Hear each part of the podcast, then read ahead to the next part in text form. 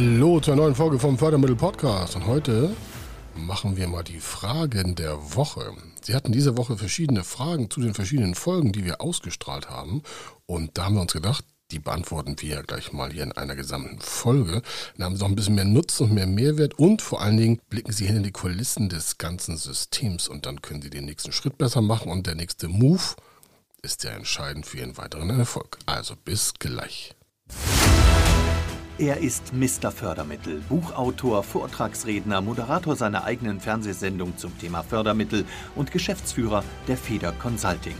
Mit seinem Team berät er kleine, mittlere und große Unternehmen rund um die Themen Fördermittel, Fördergelder und Zuschüsse. In diesem Podcast bekommen Sie wertvolle und entscheidende Informationen, wenn es um die Themen Investitionen, Innovationen und Wachstum in Unternehmen geht. Über 25 Jahre Erfahrung, mehrfache Auszeichnungen als Fördermittelexperte, mehrere Milliarden Euro betreutes Investitionsvolumen und über 11.000 Unternehmensprojekte. Davon können Sie jetzt profitieren. Hier ist der Fördermittel-Podcast mit Kai Schimmelfeder. Und wir kommen auch schon zur ersten Frage. Warum? Und zwar, warum war die Frage aus diesem äh, Bäckereibetrieb, den wir da finanziert haben, da gab es ein Filialsystem, im, also einen Überschnitt von zwei Bundesländern. Das ist das Hauptthema. Die Frage war, wenn ich ein Unternehmen habe, das in zwei Bundesländern aktiv ist, muss ich dann in zwei Bundesländern Anträge stellen? Und da ist die Anfrage gut gekommen. Warum? Die ist gar nicht so einfach zu beantworten. Also für uns schon, aber im, im Detail dann wieder doch individuell. Warum? In diesem Fall äh, mit dem Filialbetrieb war es so, dass die Filialen zwar in Schleswig-Holstein waren, um das ganz genau zu sagen, und das ist ja im Speckbereich, also Speckgürtelbereich von Hamburg. Und der Betrieb selber war im Hoheitsgebiet von Hamburg ansässig. Und der Haupterwerb, das ist bei den Förderschulen immer entscheidend, wo ist eigentlich das Geld, was da gemacht wird, also das das Fördermittel, wo wird denn das eigentlich aktiviert? Und in diesem Fall war es so, dass alle Filialen in einer extra Gesellschaft waren und die war verortet wiederum in Hamburg. Das heißt, die hatten zwar ihre Mietverträge in Schleswig-Holstein, die Angestelltenverträge hatten aber Hamburger Recht. Die Banken waren aus Hamburg. Die Investition findet zwar in Schleswig-Holstein statt, aber das Geld und der Umsatz und Erträge und Gewinne werden in Hamburger Hoheitsgebiet versteuert.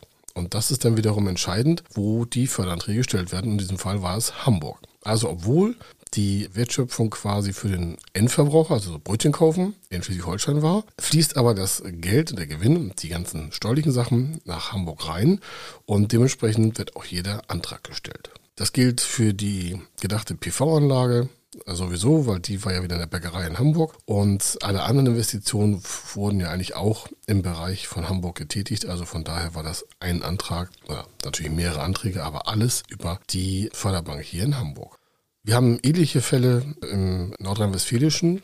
Da ist es sogar so, dass in vielen verschiedenen Förderprogrammen in äh, Nordrhein-Westfalen steht, wir fördern auch Unternehmen außerhalb von Nordrhein-Westfalen, wenn der Wertbezug etwas mit Nordrhein-Westfalen zu tun hat. Solche Förderprogramme gibt es auch in Bayern. Niedersachsen hat, glaube ich, sowas auch schon gehabt. Berlin hat sowas auch, das kommt durch das Umland. Berlin-Brandenburg hat auch äh, in Teilen eine Kooperation in sich selber mit der Beteiligungsgesellschaft. Da ist das sowieso schon zusammen verbunden in den Förderanträgen. Sie merken, also jedes Bundesland ist anders und einfacher und manchmal auch schwieriger, je nachdem, wie Sie es dann auch betrachten von der Antragstellung her. Aber wenn man das ordentlich strukturiert vorher, die Beantragung, dann ist das Ganze kein Problem. Dann hatten wir ja am Dienstag die Folge mit unserem Research, also da haben wir Ihnen ja Daten aus der KfW aufgedeutet und zur Interpretation angedient. Und nochmal, das ist ein Disclaimer, es ist keine Pflicht zu investieren in das Thema Nachhaltigkeit, aber da gab es Fragen, also ein ganzes Konvolut von Fragen dazu und ich habe die mal so geklustert. Und eine davon ist die wichtigste, ist man als Unternehmer verpflichtet, in Nachhaltigkeit zu investieren? Das war so eine Kernfrage oder die andere Frage dazu hieß, in den gleichen Bereich rein.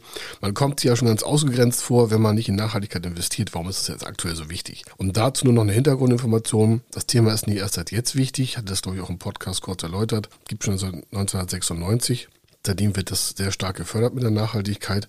Nur stimmt das halt sehr stark auf. Ich möchte hier nochmal einen Nachgang, einen Tipp geben. Der aktuelle Koalitionsvertrag hat diesem Thema sehr starkes Gewicht gegeben. Daraufhin, äh, das habe ich auch schon öfter mal gesagt, sollten Sie zwar nicht Ihre Politik im Unternehmen ausrichten. Also ich würde jetzt nicht dazu raten, auf die Politik zu warten, wie Sie Ihr Unternehmen ausrichten sollten. Das ist, glaube ich, nicht so unternehmerisch geplant. Also wir machen das nicht, sondern wir machen unser Unternehmen nach vorne. Und wenn es da richtig reinpasst, dann ist das auch super. Aber grundsätzlich müssen Sie als Unternehmer und Entscheider oder als Geschäftsführer, Inhaber, als Fremdgeschäftsführer, Manager äh, Ihr Unternehmen nach vorne treiben. Und da geht es meistens um Rendite, Arbeitsplatzschaffung, Arbeitsplatzhaltung und dementsprechende Zukunftsfähigkeit. Also nochmal ganz kurz dazu. Nachhaltigkeit ist kein neues Thema, ist ein alter Hut. Bitte nur zu bedenken, dass immer mehr das Thema Nachhaltigkeit gespielt wird, weil der Druck der Europäischen Union auch auf Deutschland heraus und auf die anderen Mitgliedstaaten sehr groß ist. Es wird Geld bereitgestellt und Unternehmen, die nicht in die Nachhaltigkeitsposition investieren, werden auf Dauer schon, ich glaube, das Nachsehen haben, weil einfach der Druck auch aus der Gesellschaft heraus immer größer wird und die Kostenspirale treibt ja an vielen Stellen schon ihren äh, Urwuchs, hätte ich fast gesagt. Also das Thema sollen sie auf der Agenda haben. Nochmal, sie werden nicht ausgegrenzt, aber sie schaden sich ein bisschen dann fast schon selber. Das mal so als zusammen, weil das waren so viele Fragen dazu und das klang so hart. Nein, das ist völlig frei. Entscheidungsfähigkeit. Die nächsten Jahre werden noch weitere Förderprogramme zu dem Thema Nachhaltigkeit kommen. Entscheidend ist, passt es zu ihrer Strategie, jetzt zu investieren?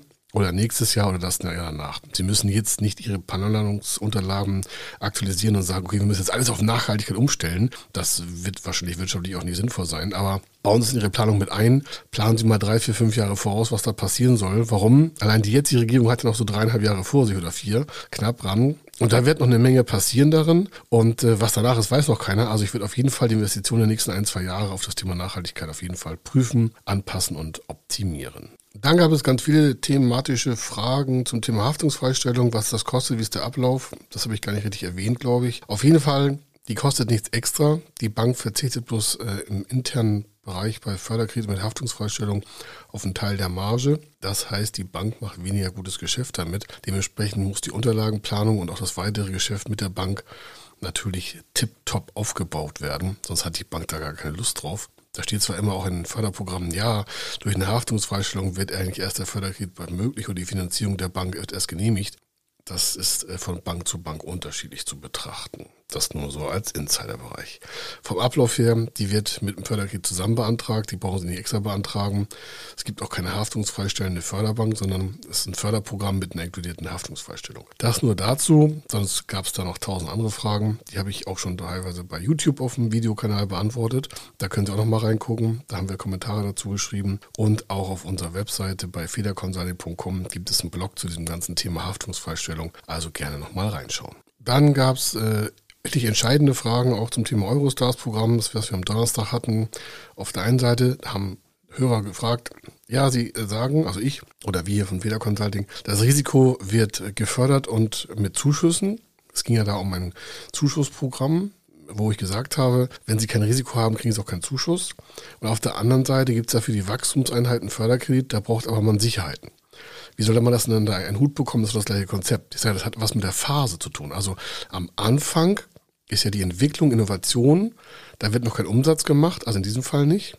Und da wird das Risiko abgepuffert durch einen Zuschuss. Gleichzeitig brauchen sie aber Eigenkapital oder Fremdkapital von fremden Menschen, das wie Eigenkapital strukturiert wird oder überhaupt andere Finanzmittel, damit überhaupt das gesamte Projekt überhaupt innovationsmäßig betrieben werden kann mit den Personalmitarbeitern, also mit den Kosten des Personals, die das Projekt dann auch entwickeln. Und wenn es dann fertig ist, erst dann geht es in den Markt und dann wird man wieder mit Förderkrediten arbeiten können oder mit anderen Förderprogrammen, die dann wieder nicht auf den Innovationsgehalt abstellen, sondern auf das Wachstum. Also wie wird das in den Markt getrieben? Also das hat was mit den Phasen zu tun. Wann wird gefördert? Was wird gefördert? Und wofür wird gefördert? Also ein Unternehmen wenn das jetzt eine Innovation hatte, dann haben wir vorne eine Risikoförderung für die Innovation. Dann gibt es eine Wachstumsförderung für das Markt in Gang setzen. Und vielleicht gibt es ja noch eine Beteiligungsförderung für eine weitere Expansion global oder international. Also es kommt auf die Phasen drauf an. Und dementsprechend gibt es auch verschiedene Förderaspekte. Also es ist nicht ein Förderprogramm für alles, sondern ganz viele Förderprogramme für verschiedene Phasen in einem Unternehmen. Dann die Folge mit dem Unternehmenskauf, die 30 Millionen, die aus einem nur 200.000 Euro Eigenkapitalansatz gekommen sind. Da gab es Fragen, warum dann irgendwie nicht alles über Mezzanin gelaufen ist. Und andere Fragen wiederum, warum braucht es noch Mezzanin? Das hätte auch der Beteiligungskapitalgeber selber machen können. Das ist sehr komplex. Bei so einer großen Finanzierung von 30 Millionen Euro zu 200.000 Euro Eigenkapital, die der Fremdmanager nur noch hatte, ist das sehr, sehr langwierig, sehr, sehr strukturiert. Da sitzen zig Menschen in verschiedenen Kommunikationsebenen zusammen. Das muss alles abgestimmt werden. Das Beteiligungssetting, das braucht einen internen Prüfungslauf. Das Mezzanin-Setting braucht einen internen Prüfungslauf. Das Fremdkapital, also das, das für, die, für die Restfinanzierung, braucht wieder einen kombinierten ähm, Ablauf und Beantragungsansatz. Also was war die Frage von den Leuten? Im Kern war es immer das Gleiche.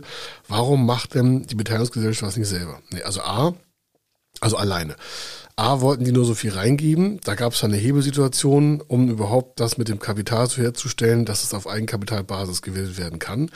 Und dann sucht sie natürlich ein äh, Beteiligungskapitalgeber auch gerne einen Mitrisikopartner. Das war das Mezzaninfondsgeschäft damit daraus wieder anderes Kapital gestellt werden kann. Warum?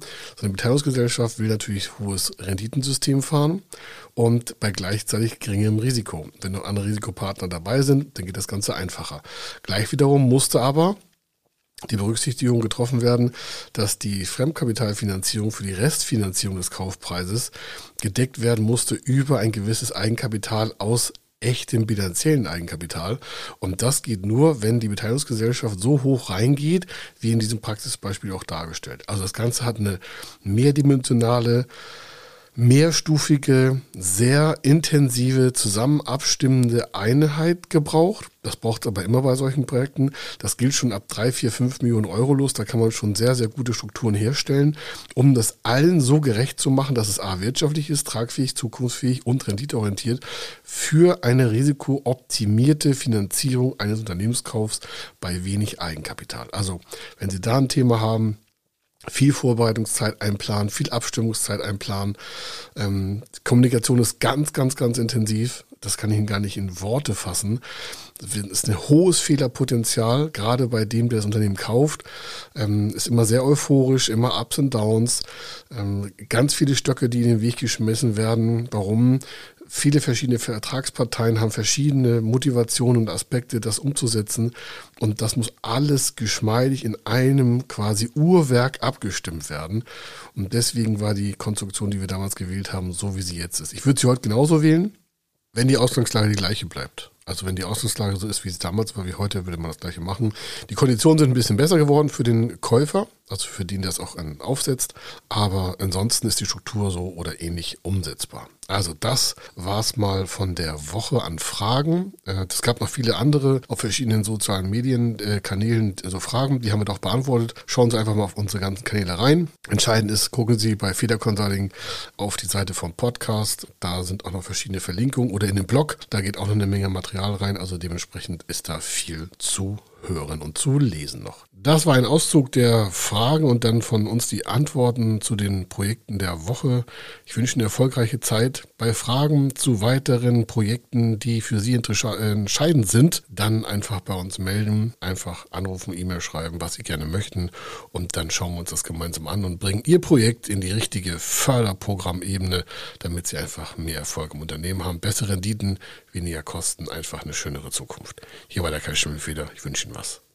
Wenn Sie wissen wollen, ob Ihre geplanten Investitionen förderfähig sind und wie Sie zu den richtigen Förderprogrammen kommen, dann gehen Sie auf die Website www.fördermittel-testen.de. Dort können Sie Ihre Projektdaten an das Team von Feder Consulting übermitteln und erhalten dann ein Ergebnis zu den möglichen Förderprogrammen gesendet. Viel Erfolg und eine gute Zukunft.